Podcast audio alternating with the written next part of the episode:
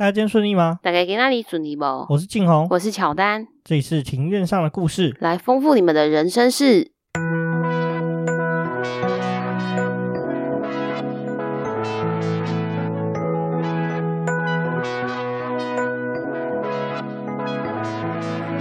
我们透过历史、书籍、电影、风土，带你进入那些看似很远却其实离我们很近的事，在这里扩散你我的小宇宙，还有那些故事所延伸出的观点。本节目透过 First Story Studio 上传，Google 搜寻 First Story，了解更多。我们今天录音的时间是五月六号的九点半。没错，今天听说是立夏。对，超热，热到哭出来啊！而且就是台南，听说今天中午的高温达到四十一度。对啊，还好我们是上个礼拜去台南。对，我们上礼拜去台南，其实也蛮热的，但是我记得那时候中午大概也都三十、三十一度吧，就已经觉得酷暑难耐。没错，我们这次会去台南，是因为说刚好我有个大学好朋友结婚，就是佩欣跟齐恒啊，祝他们新婚愉快，新婚愉快。哎，他们这个婚礼蛮好玩的。对啊，是办在室外，然后我觉得那个场地蛮不错的耶。对啊，对啊，而且那你应该第一次去南部喝喜酒吧？对，还真是第一次哦。那个菜色真的是非常的澎湃，对，跟台北差很多，对不对？台北就是那种就是饭店的装潢好，然后唯一的优点就是有冷气吹啦，但其他的东西我都觉得不怎么样。当然菜都蛮难吃的，嗯，就是蛮普通的。对啊，对啊，你然后吃来吃去都觉得一样，对，差不多的套路啦。那你这次去南部吃喝喜酒，你有发现什么特殊的文化吗？嗯、呃，就是明明就吃的很饱，但是菜还是没上完。对，南部有个特色啊，我看南部很常出现，就是说有那种现打果汁的环节。对，我参加台北的好像都没有，对，都没有现打果汁。然后最后的话，水果塔都很很澎湃。对，台北的话就是就是一盘水果，然后可能会多个小杯的冰淇淋吧。对对对对，他们那边那个水果非常的浮夸，有哈密瓜、黄金奇异果，还有反正总而言之都是各式各样高价的水果，而且看到真是吓死了。嗯，那另外的话，我们这次去台南的话也很有趣啊，因为刚好我们有一些在在地的朋友带路啦，我们就去了一些酒吧，蛮有趣的。我觉得台南其实晚上也蛮适合散步的耶。对，没错，散步然后吃东西，我们这次。不知道为什么就胡乱吃胡乱吃，真吃了很多东西。然后重点是我们去到了一间很神秘的酒吧，就是那间酒吧是没有名字的。对，它是在呃，不晓得大家知不知道，台南有一家卖布朗尼的名店，叫做姚平。它的姚是那个古代的那个尧舜禹的尧，对，然后平是平安的平。没错没错，就是在那附近有一家就是藏在二楼民宅的小酒吧。没错，那个小酒吧的话，它里面的酒蛮多是自己酿的。而且价格非常的实惠，没错没错。我觉得在这边的价格就是台北喝一杯，这边可以喝两杯。没错没错。那重点是那个地方气氛除了很好以外，我们在那边还遇到一个有名的 YouTuber 叫做朱佑勋。对，朱宥勋他就是平时是在讲解一些呃文章啊，或者是歌曲歌词的分析。没错，他本身的背景我记得好像是他好像有去念台文系。虽然对台文也很了解，然后对台湾的这些文学的事情也非常的了解，是一个非常厉害的人。然后他最有名的一的影片，他一个 YouTube 的影片的话是那个那什么。珂拉奇对不对？对，他在讲解珂拉奇的有一首歌叫做《万千花蕊，慈母悲哀》，就是他是针对这首歌在做一个很完整、很透彻的分析。对对，文本解析啊，我觉得他解释的非常的到位，也非常的棒，我们也很喜欢。然后后来我们有跟他合照，那之后这张合照的话，应该是节目上线之后，我们把它放在 IG 的现实动态啊。对，因为其实我们会发现他也蛮蛮不可思议的，因为那时候。呃，就我跟静红，然后还有我们一个朋友，就我们三个坐在就是某一桌聊天，隔壁桌其实就是有两男一女，然后就是其实其中一个男生他去上厕所的时候，静红就跟我说说，哎，你不是就跟我说那个好像是朱友勋诶，我就想说怎么可能？静红是出了名的脸盲，对对对对，他很多人都认不得，他甚至会把就是演员认成导演，就他的脸盲是非常严重。然后你那你为什么那时候可以认得出是他？一听到声音哦，你是因为声音，并不是因为人，对，对，因为。他是 YouTuber，还会讲话，所以就是有那种感觉，应该是他哦，因为他本身口条也非常的清晰。对对对。然后反正就是他回来之后，你就我朋友跟静红，就他们两个就是在商量说，哎，等一下怎么办？要要要不要打散他？结果呢，这两位就鼓起勇气去打散他。那其实朱若勋他本身也非常的亲切啊，对，对，对，对，他也很就是谦虚。没错没错，就他也很大方的答应，就是跟我们合照。同行了还有另外一位文学家朋友。对，黄崇凯先生，他本身就是也是蛮厉害的文学作家，出了好几本书啊。除了在这个酒吧遇到朱宥勋的奇遇记外，我们还去参观了这个汤德章先生的故居。对，汤德章他是一位就是在二二八时期的一位政治受难者，那他本身就是也是一名律师。那他的故居现在是在台南市的中西区友爱街一百一十五巷十一号。那其实蛮推荐大家，如果说有来台南的话，就是有经过的话，可以来看看，就是来了解一下说这一位人权律师他的一些背景。我觉得他的故事是真的蛮值得大家了解的。而且他外面有一间很有名的，算是文青甜点店嘛，叫做纯杏仁。对，就就如果说你要去。呃，汤德章的故居的时候，其实你可以就是发现说，哎，会先经过一家蛮厉害的甜点店，那你就对，那就是往那个方向在前进，就会找到。对啊，希望大家就不要只是为了吃甜点而到这个地方啊，再往它的后面走一点，可以参观汤德章故居。撇开这些比较沉重的历史不说的话呢，其实这个故居其实蛮漂亮的，说实在。对，它就是保存的还算不错，因为其实这一个故居，我我们会知道是因为说前两年，诶前三年就是二零二零年的时候，其实在泽泽就是有发起一个群众募资，就是在募资说要把汤德章先生的故居保存下来。那我呢也有在上面就是捐一点点钱，尽一点绵薄之力，所以就是也见证了这个故居的从议题发起，然后到保存下来，其实这真的是蛮不容易的一个过程。没错啊，那我们之后应该也会出一集跟。汤子章先生有关的技术，对，大家可以期待一下。好，我们今天要进入我们今天的正题了。我们这集的话要延续上一次这个细岛的话题啊，记得我们上次细岛聊到什么地方吗？哎、欸，我记得就是说在讲，呃，就你有埋一个伏笔，就是说下一集要讲联电跟台积电的一个余量情节，因为大家都知道说这两间公司都都自带光环。没错，所以免不了会有一些就是呃王不见王的情况吧？对，然后互相竞争的情况啊。聊这一集之前呢，先来前情提要上一集的部分啊。那我们上一集呢有聊到说，就是台湾就后来就开始发展半导体技术嘛。那发展半导体技术之后呢，我们就要开始选说我们要半导体的技术里面下面有好几个分支，有 N 种技术。那我们是怎么选到现在主流使用的这个技术这个部分呢？然后还有另外一部分的话，我们聊到就是说，哎，联电是怎么成立的？然后跟曹新成先生，就是现在的这个联电荣誉董事长，当时怎么成为联电的这个老大的故事，还有另外一部分的话，我们聊到台积电是怎么成立的，这间公司是为什么而成立的，那才会进入到我们今天的一个正题，就是说联电跟台积电他们互相这个竞争的关系啊。这个时间呢，我们要倒回这个一九八零年代啊，那个时候呢，世界上的这个半导体公司呢。包括联电在内啊，都是所谓的 IDM 公司啊。那 IDM 是什么？你知道吗？跟 IBM 有关系吗？完全毫无关系，它是简写差一个 B 而已。IDM 的意思的话，就是说 Integrated Device Manufacturer，它的意思就是叫做整合制造这个公司啊。以前的这个、这个半导体公司呢，都是包括从最前头的这个 IC 的设计就开始做起，设计完之后呢，他们负责把他们是自己设计的 IC 做出来。做完之后呢，再负责把这些 IC 销售给下游的客户。哦，就是是一个一种模式。对对对，是一种模式啊。那现在呢，在现代的这个公司呢，最主流的这个 IDM 公司呢，只剩下一间，叫做 Intel，英特尔公司。那为什么会就是只剩下英特尔就是这样持续延续这样子的模式？这个就跟台积电以及这个半导体产业的的特色是很有关系的。因为呢，在这个一九八零年代以后呢，慢慢的、慢慢的，我们就有提到嘛，你你你有听过一个定律叫做摩尔定律吗？没有。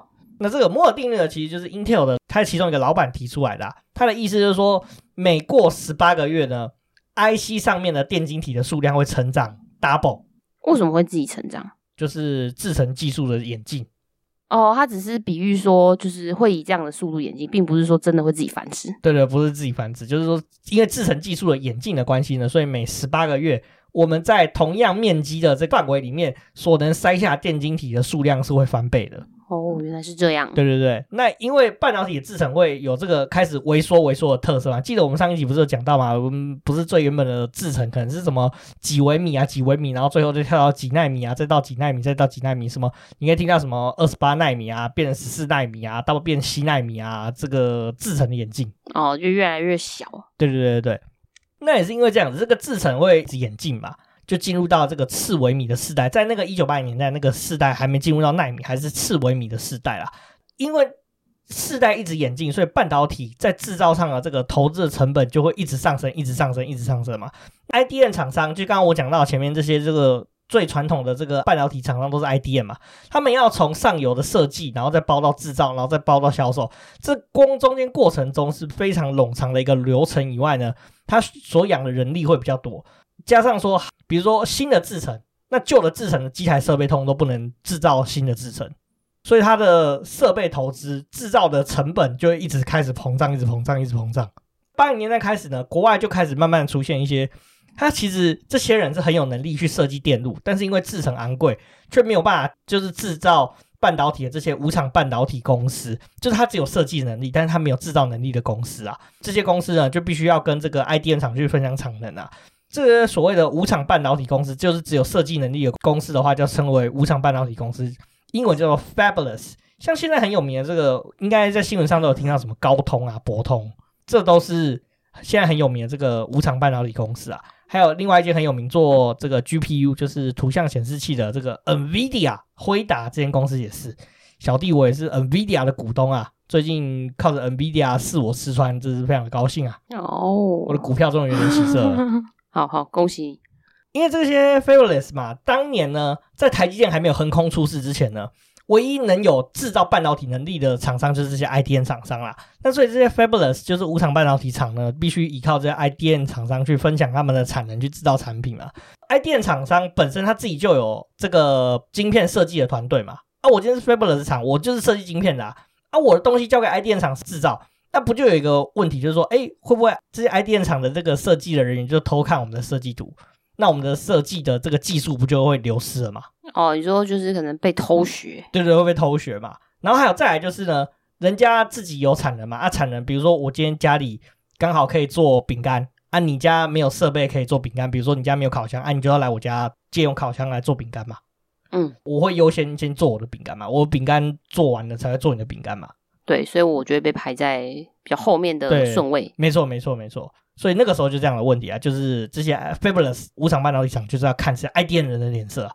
那台积电的出现呢，就解决这样子的问题啊。那同时间也带动这个产业这个这个无厂半导体厂这个开始发展跟兴起啊。台积电首创的这个晶圆代工模式呢，就是把这个制造跟设计是切开的。台积电这间公司呢，就他就从设立的第一天 Day One 开始呢，他就确定说。哦，我们绝对不会有 IC 设计的团队，我们就不会跟这个所谓的无厂半导体公司去争名夺利，这样就是不会侵害这些无厂半导体厂的利益。那也确定说，哎，这个你如果来我这边投片制造的技术啊，还有你的这些设计图啊，我们都好好帮保管，我们不会呃外流，因为我们只有代工帮你把你的产品做出来，我们不会。自己去偷你们设计图，制造出一个所谓什么台积电晶片，然后去销售给下游的客户，所以就也不会有这些这些问题，更不会有产能挤压的问题，因为我就代工厂嘛，所以谁来跟我就是谁出的价格高，我产能就给他，所以我不会有优先给某一些利益厂家的问题啊。所以就因此吸引到很多这个无厂半导体厂来这边投片啦。哦，也就是说，其实台积电很早一开始就把自己的卖点就是抛出去，让所有潜在的投资者知道。对对对，没错没错。所以这是一个非常少见的形式啊。那联电呢，那个时候还是 IDM 厂啊。那联电为了要跨入这个晶圆代工的领域呢，他当时呢是跟这个无厂半导体公司去合建工厂的模式啊。那分别跟各个 IC 设计分别设置，像是联成啊、联瑞、联家等等的公司啊，设立这种合资公司的方式呢，去切开它原本就是 IDM 的业务啦。但是这两套方式呢，最后是台积电胜出啦。但是呢，这个晶圆代工的这个模式呢，后来就成为整个产业的主流啦。到现在二零二三年这个 moment 呢，现在产业已经被分成三块了，就是所谓的 IC 设计厂跟制造厂商，就是 Foundry。然后还有下游的这个封装，现在呢，上游的 IC 设计公司呢，只要做好这个产品的设计，然后再委托像台积电啊，或者是联电这样子的公司去做代工生产，就不需要花非常非常多的钱去成立一个晶圆厂，因为现在一个晶圆厂的投资都非常非常的贵。现在的现在二零二三年，我记得投资一个晶圆厂的价格好像是百亿美金左右。哦，那我们接下来进入到这个联电。联电呢，呃，我们来聊一下这个台电跟联电之间的竞争，就一定要来提到联电的这个策略转型啊。其实联电在一九九五年之前呢，它其实是 IDM 厂商，它在一九九五年的时候才放弃它原本自有的品牌，转型成这个专业的晶圆代工厂啊。它从原本垂直整合的这个形式呢，转型成晶圆代工厂。等于是说，它原本是以前是有自己产品的公司，变成提供服务的公司啊。这个转型呢，是就是非常重要。就不转型的话是没有办法生存的。但这个转型的话是非常非常的辛苦的，因为以前是有产品嘛，对不对？那它可以销售自己的产品啊，等于是一条龙的服务呢，对公司的营收贡献来说是会比较好。可是它转型成只有提供服务的公司，如果说不快点增加产能的话，它的营收会变成原本它是这个 IDN 厂商的时期的时候会缩营收会缩减三分之一。嗯，那真的差蛮多。对，非常的多啊。那是联电那时候想到的办法，就是说我们刚刚前面有提嘛，就是跟这个所谓的无厂半导体公司达成协议嘛，就是设立合资的公司啊。联电就成功首先先找到这个所谓的 Alliance 跟 S 三这两间 I T 设计公司成为签约客户啊。然后为他们设立子公司，那后续呢，更与其他十多间的这个 IT 设计公司合作，合力就是成合资成立像这个联瑞啊、联嘉等等公司啊。这个合资公司有什么优点呢？优点就是说，哎，我跟你合资嘛。I 设计公司原本，比如说投资当年那个年代，假设要投资一个晶圆厂要十亿美元，那合资的话，我是不是可以出五亿就好了？那我是不是成本就减少一半了？那联电那个时候其实它在转型的时候，现金也不是那么的充裕，那也靠这个方式呢，其实呢，它可以拿比较少的现金去设立新的晶圆工厂，所以对联电跟 I 设计来公司来说，那时候其实是一个不错的方案啊，也是因为。我自己有投股东嘛，我是这个晶圆厂的股东，那是不是原本大家下单不是下在其他的 IDN 公司的产能，然后就是有一单没一单的，要看那个 IDN 的脸色嘛？那我自己是晶圆厂的股东的时候，那我是不是就可以优先可以使用这些产能？哦，对啊。可是呢，其实这个也是有有一好没两好啦。那其实联电旗下这些合资工厂呢，大家各自之间呢，其实会互相猜忌啊。比如说我跟你合资的一间公司嘛，我跟你共有一些技术。然后，比如说我跟阿明好了，阿明我也合资了一间公司，你是不是也会担心说，哎，我的技术会不会流到阿明那边去？哦，因为你有一天也会不信任阿明。对对对对对，你会觉得阿明偷技术。对对对对，这也是有可能的事情啊。那所以说，这就大家就会互相猜忌啊，就是各自持有的这个研发技术怕外流啊。那这样说设备上也不同意啊。假设我们今天都是做饼干的公司，我们研发一款超爆好吃饼干，那我们的烤箱是用这个 A 品牌的烤箱好了。我跟阿明合资的公司，我们也要做饼干，但是呢，我们买的是 B 品牌的烤箱，我们两个生意超爆好，对不对？然后我们的配方就是一定要用 A 烤箱才做得出这个好吃的饼干。那我今天爆单，那我怎么办？我可不可以说，哎，你你是联电诶？比如说我我跟阿明有合资嘛，那我就是联电的角色。我们今天想要去阿明那边的那间，我跟阿明合资的这个工厂生产我们好好吃饼干也不行，因为我们的烤箱是 B 牌的。哦，就还是会有一些条件限制。对对对，没错。所以说，其实这样子设备不统一啊。所以说，其实现在看起来好像联电是一个很大型的集团呢，可是却没有办法透过这个集团的资源互相的支援呐。再来的话，就是其他就是非股东的这些 IC 厂家呢，有制造需求呢，就像刚刚提到嘛，就是也会顾虑技术的关系，所以说就很保守，就不敢投片。那产能利用率的话更惨了。就刚刚我们提到嘛，就是比如说我们的生意很好嘛，我们产能供不应求的时候，其实我们也联电本身也不能利用其他的下面的子公司去帮忙生产东西哦，因为都是技术保密的问题。对对对，这个景气很差的时候呢，产能就闲置了，它也完全没办法调动，嗯，就有这样的影响。那再来是这个代工的价格，下面的各个子公司嘛，各怀鬼胎，各有技术嘛，他们要抢夺其他 IC 设计厂的这个订单。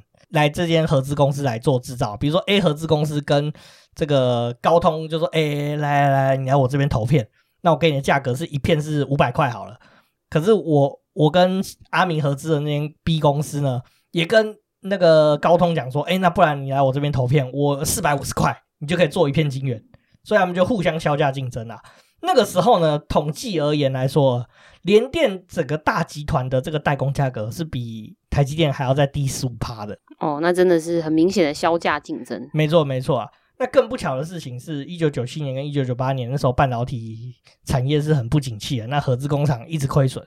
那撑到隔年一九九八年，半导体好不容易景气有回温了，可是呢，那时候有一个重击就击倒了联电，那就是他们有一间合资工厂叫做联瑞，发生厂房大火，那是台湾一个很重要、很重要的一个厂房赔偿事件啊。厂房就损毁嘛。那时候联电已经准备好拉好客户，就跟说：“哎，我们就在制造晶圆开始赚钱哦。”结果因为厂房损毁，所以客户就全部转单了，然后营收就全部泡汤了，成为拖垮联电的一根稻草啦。在隔年的时候，一九九九年呢，联电终于就决定说：“哎，要把这些合资的工厂全部股份买回来，这些合资工厂全部并回联电。”历史上称为五合一啊，然后正式转换成专业的这种晶圆代工厂啊，重新再出发。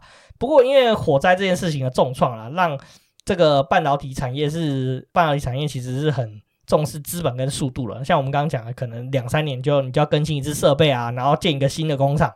联电因为火火灾嘛，现金也没有那么多啊，所以说在这个。这个产业上面来说，这个晶圆代工产业来说，其实就受到一个很严重的重伤了，那就慢慢的退出了这个竞争的舞台。哦，就是黯然退场嘛。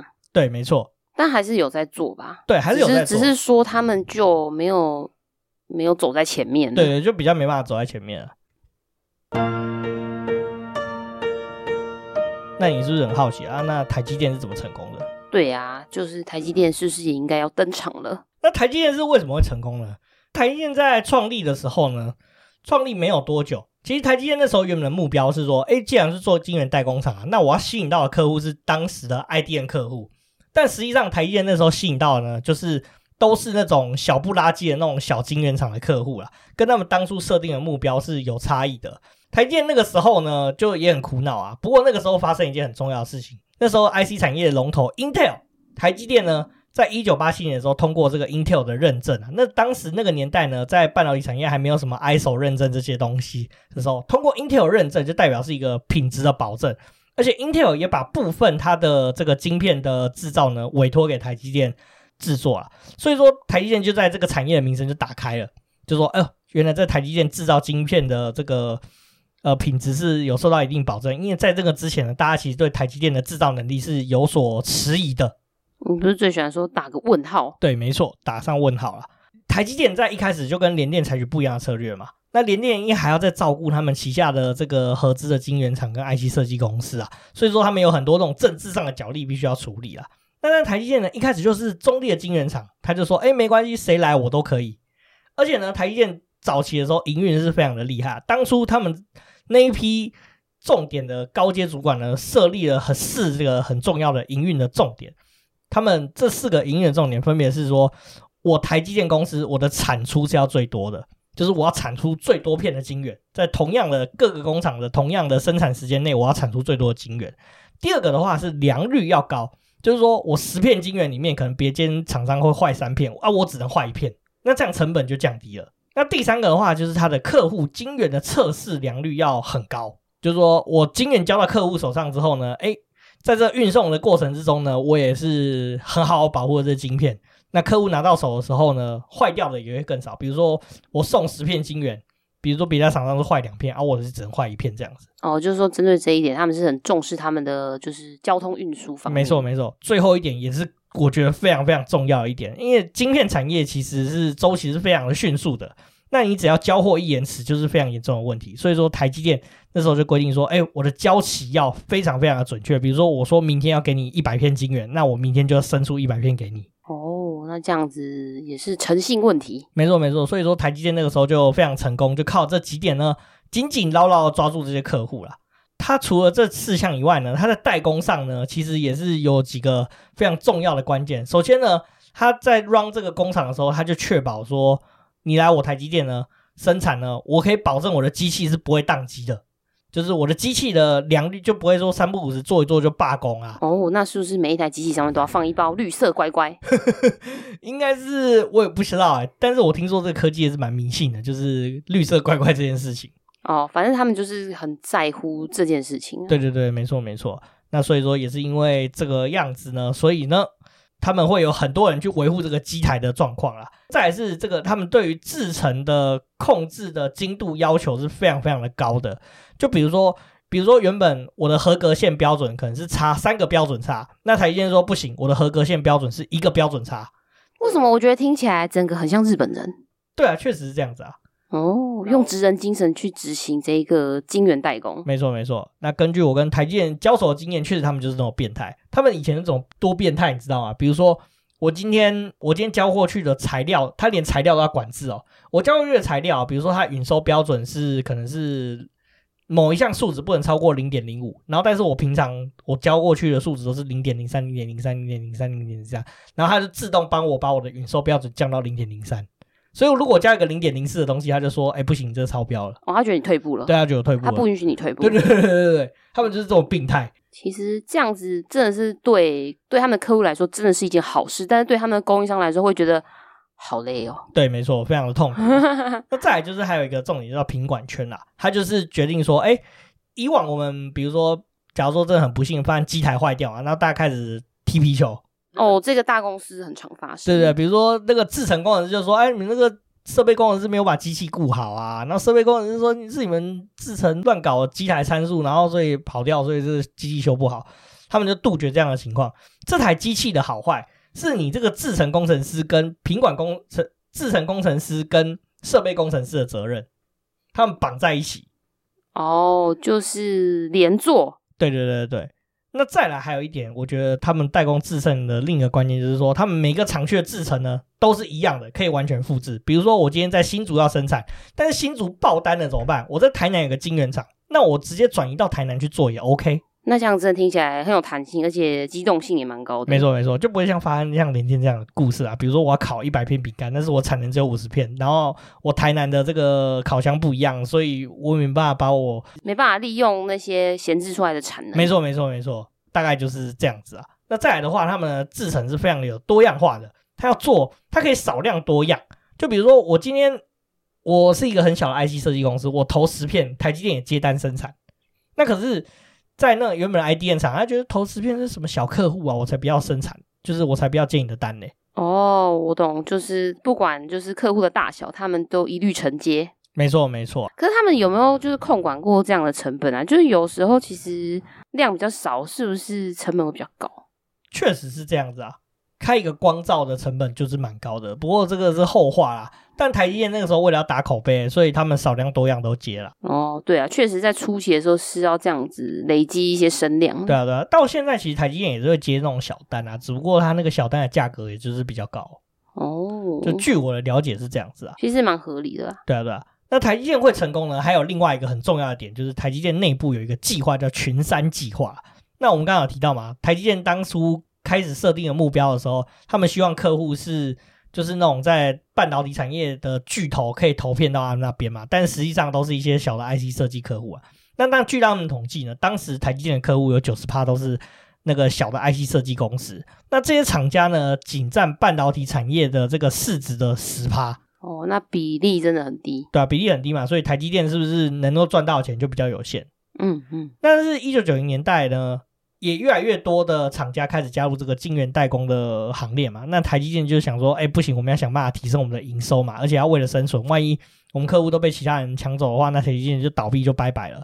所以在一九九八年的时候呢，台积电内部就以这个五月作为代号了，开启了这个台积电的群山计划，企划抢图就是这些原本占半导体市值九十趴的这些 IDM 业者的订单呐。那台积电用的方法呢，就是说。他就跟 IDM 谈，这些厂商去谈啊，说，哎，我们一起来一同就是开发制程啊，请这些 IDM 厂商把这个晶片交到台积电生产啊。为什么这个事情后来会有吸引力呢？是因为我们前面不是有提到吗？就是每几年半导体的制程就会开始更新、更新、更新嘛。晶圆呢，从最一开始出来的时候只有四寸，就是小不拉几的，然后变成是六寸，变更大一点，然后又变八寸，然后最后到现在最主流，我们现在最主流的这个晶圆呢是十二寸。那这金圆越大有什么好处呢？就是你看这个，你看这么小片的金圆嘛，里面看到了，只能塞五十个晶片。嗯，那如果说我的晶圆比较大的时候，是不是可以塞两百个晶片？对。可是我做一片晶圆的时间，就制造一片晶圆去上面做晶片的时间是差不多的。那我是不是成本就比较低？哦，也就是说，越来越大寸会越来越划算。对对对，但是越来越大寸的这个晶圆的制造呢？超大的晶圆的晶片制造工厂呢，成本是越来越高的。当在当时呢，那时候造一个十二寸的晶圆厂，造价高达二三十亿美金，这是两千年的时候的价格。如果算上今年通膨的话，二零二三年不止这个数字啊。所以这个委外生产呢，其实对当时还有自己有晶圆厂的这个中型 IDM 公司就很有吸引力啊，所以就成功吸引到了这个德州仪器，然后还有摩托罗拉跟意法半导体来这个台积电投片了。那而且台积电用这个一步一步蚕食鲸吞客户信任的方式呢，让客户难以离开到其他的这个代工厂去投片啊。那用的方式呢是有三部曲的。第一步呢，我诶，比如说你是这个 IDM 厂。那说，哎，那我就按照你原本在自己母厂的这个技术跟程序去导入这个配方，在台积电生产啊，这很合理嘛，对不对？那我所有的标准就按照你原厂的嘛。那第二个的话，它更厉害，他说，晶圆厂不是制造技术会一直进步嘛，进步嘛。他在这个制造技术还在研发阶段的时候，他就跟客户说，哎，那我我这边也可以再做下一代技术，那我们一起来共同研发下一代的技术，那我们共同去 align。就是去校准说，哎，我们之间的这个制造技术的这个差异这样子，更更厉害就是说，哎，除了下一代技术的话，下下一代技术，哎，可能我们的制程技术机台又要完全再改了，啊，你就不要买机台，你就来我这边嘛，啊，我们就你就投一点钱在我这，我也投一点钱在这，我们就研发下下一代的这个制造技术要怎么把这个晶圆制造出来，那这个计划叫做共同技术开发计划。Joint Development Project，简称 JDP。台积电其实很喜欢用这种乱七八糟的简写。哦，好，那这样子我那个直白的讲一下他的过程。他就是先取得，就是呃客户，就是先取得对方的信任，取得信任之后，然后跟对方交往，交往之后开始跟对方规划未来。对对对，就是这么说。所以让对方更离不开你，也就是说让客户可以就是粘着度提高很多。对啊。那、啊、其他人就算价格有优势，要抢客户也很困难哦，抢不走，因为我们已经有共同的未来的计划了。这就是现在三星遇到的一个问题啊，就是台积电这么好，所以没有人要去三星那边投片，就是这个原因。哦，好，继续继续好下去。没错。然后再来的话呢，嗯、还有台积电还设立了一个这个企业客户的资讯平台啊，让客户随时随地掌握你的进度啊。比如说，我可以去给，我就收到一个网站啊号码啊，然后我就可以去看说，哎，我的晶圆现在进到哪一个步骤啦？比如说上个礼拜呢，我还在这个光照的这个转译，这个礼拜呢，我已经进入到离子植入的阶段，下个礼拜呢，我晶圆就封装好，可以出出片了。类似像这样，我随时随地可以看到我说，哎，我在这边投了一百片，有几片做好了，这样也造成一个很。大的一个重点就是，其实台积电内部是很有压力，因为客户随时随地就看到你的进度有没有在原本预定的时间上面。哦，但不管怎么讲，我觉得台积电的模式都是对客户非常的，客户会很信任呐、啊。没错，没错，真的是跑不掉啊。但是当他的员工会真的蛮辛苦的。对啊，对啊。那而且台积电那时候还建立了一个制度，叫做单一责任者客服的模式啊。他们就在各个不同的时区呢，都有配置这个客户服务经理啊，提供零时差的服务。这些客户经理呢，他是在他虽然是台积电员工，但是实际上他要百分之一百为他自己的客户着想。所以说，这些人呢，会为了自己的客户呢，去争夺台积电内部的资源，就算造成内部的冲突，也在所不惜。比如说，我今天背后的这个客户是高通，那你背后的客户是苹果，同时间苹果要求说我这个礼拜要产出一千片晶圆，然后高通说我要五百片晶圆，可是实际上呢，我这个工厂的产能就只有这些，那可是。我我为了要拼达标，我要这个我就要跟你吵架哦，就是我谁可以去抢到晶圆，为了各自的客户而吵架。对对对对，就是台积电的文化就是这样子。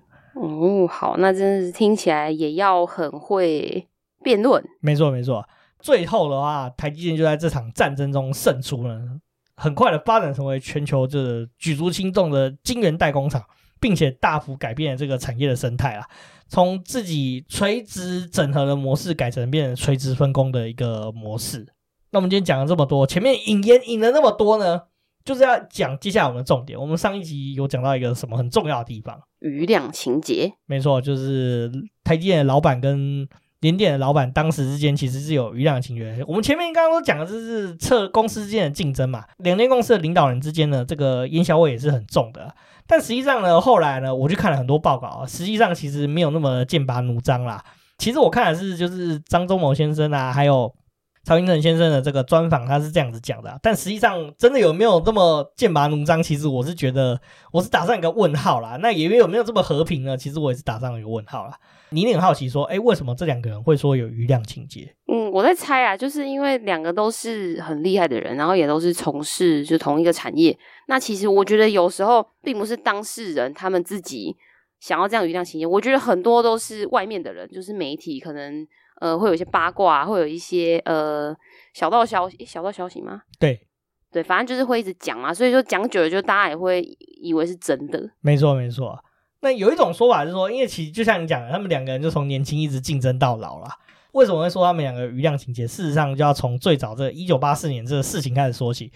一九八四年的时候，曹英仁先生是由他先提出这个晶圆代工的构想啊，但实际上呢，就是遭到张忠谋先生后来在台积电落实这件事情了。而且为什么为什么会让曹英成这么不高兴呢？是因为说那时候其实台积电呢在成立的时候呢，张忠谋先生还是联电的董事长。那他创办台积电呢，其实那个时候是利用国家工研院的资源啊，我们在上一集有讲到啊，所以台英曹英成先生对这件事情是不太高兴的。可是我后来有去查，晶圆代工这个想法最早其实好像是出自于 Intel 的共同创办人其中一个人说的。但是 anyway，总而言之，这个故事就这样产生了。在这个事件之后呢，两个人就互这个互斗、互相互杠的情况呢，就没有停止过了。呃，台电成立之后，张忠谋还是担任这个联电的董事长啊，直到一九九二年啊。为什么只当到一九九二年？这是曹英成就跟其他的董事就取得一个共识啊，在这个联电的董事会召开之前呢，就用这个竞业条款的理由呢，要求逼张忠谋辞去这个董事长的职务啦，并且曹英成就取代这个张忠谋成为联电的董事长啊。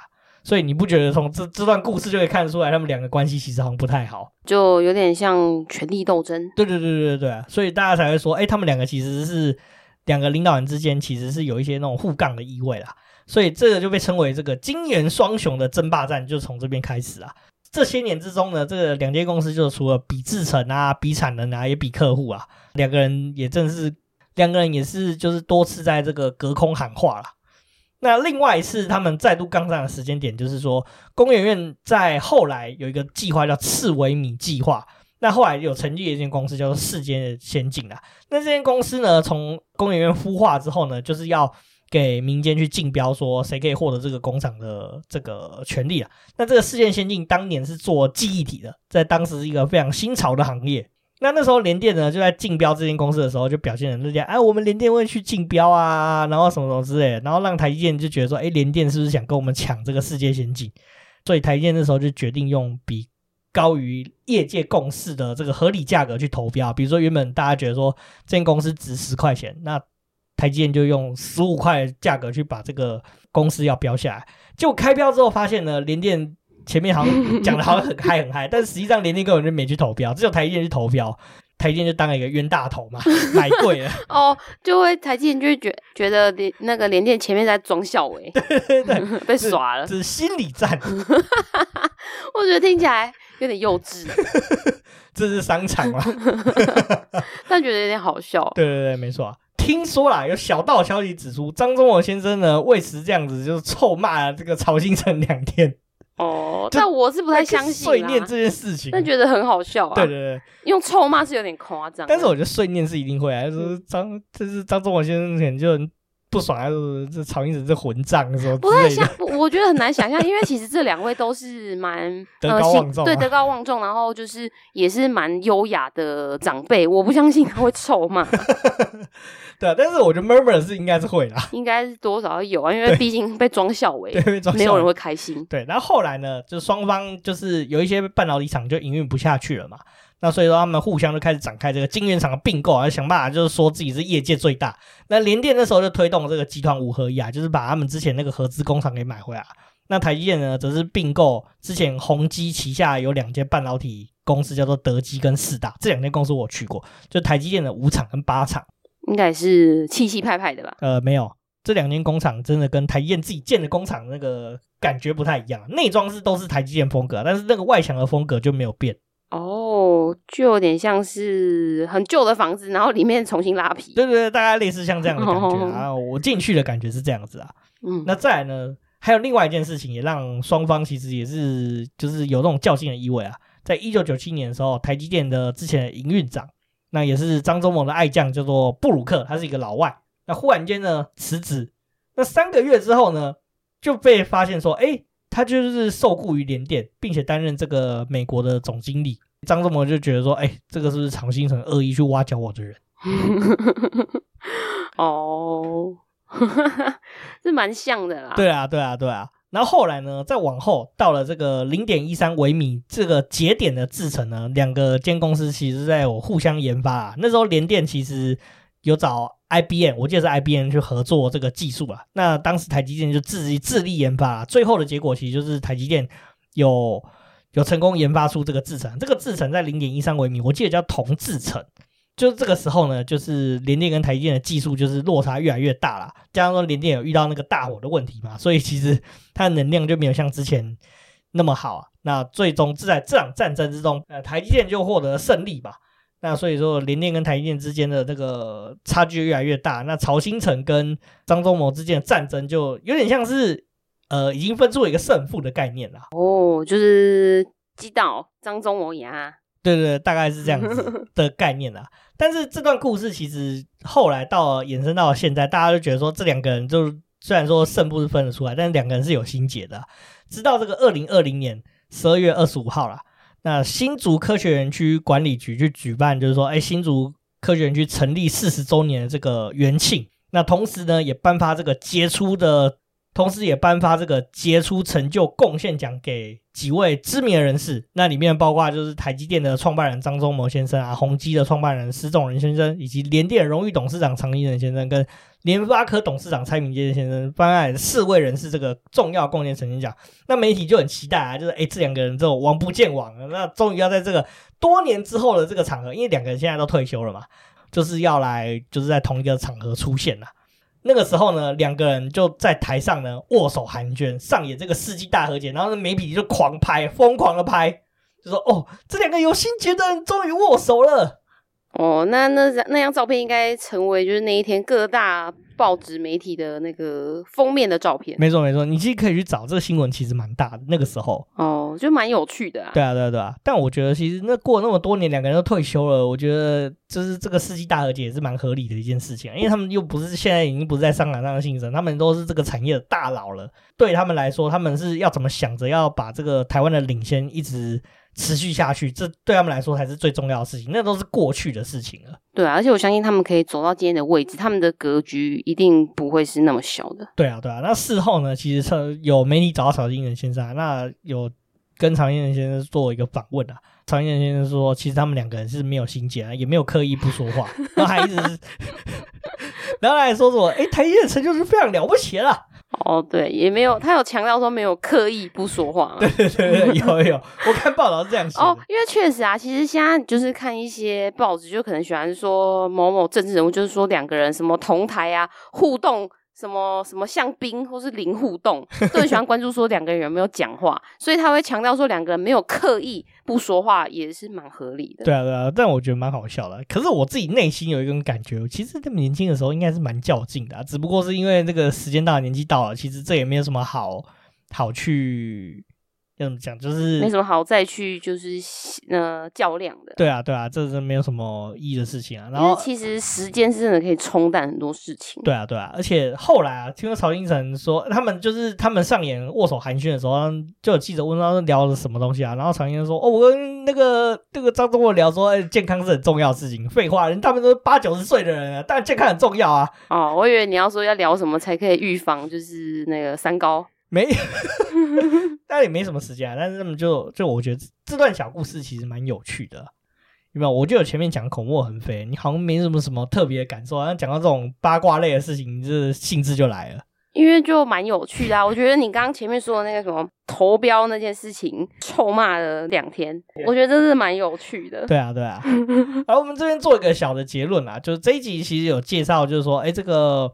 就是八零年代开始到九零年代，这边台湾在这个基建路上面生产方面的一个这个历程啊，就是联电跟台积电的这个成长的故事，以及晶圆代工这个模式的兴起跟对产业的这个影响啊。但是呢，我们讲到这边呢，你一定觉得很奇怪啊，就是产业聚落虽然说好像已经兴起了，那台湾成为一个晶圆代工的大国，但实际上呢，在这个年代呢，台积电跟联电的技术仍旧不是领先于世界的，还是落后于国外大厂，包括就是落后给 Intel 这些世界上的这个最强的 IDM 公司。那我们聊完这集，还是看不出来就是台湾半导体到底怎么领先世界的嘛？所以说呢，下一集我们要进入到一个主题，就是说，哎，台积电到底是怎么超越日本、超越美国，就是如何超日赶美的？那我们要来看看台积电产业。我们讲了这么久，我们不是说说聊聊 IC 设计吗？现在台湾顶尖的这些 IC 设计是怎么崛起的？我们还是没有聊到这部分。下一集我们要进入到这个部分，希望下一集这两个部分都可以有办法讲到。哦，我也希望，因为觉得这真的是很精彩啊，但是也是蛮长的，蛮长的一段历程。没错，没错。呃，今天聊了这么多，你有什么心得吗？嗯，我的心得就是，我觉得台积电可以这样变强，就是我觉得它有有遵，就是应该说它有一个规则，就是说它先。了解这个生态，先进去蹲，然后就是把自己强大之后，然后就建立起一套市场规则。而且你不觉得很有趣吗？其实，在看这些故事的时候，我们好像后面后头人来看，好像就是在茶余饭后就是嗑这个嗑瓜子在吃东西。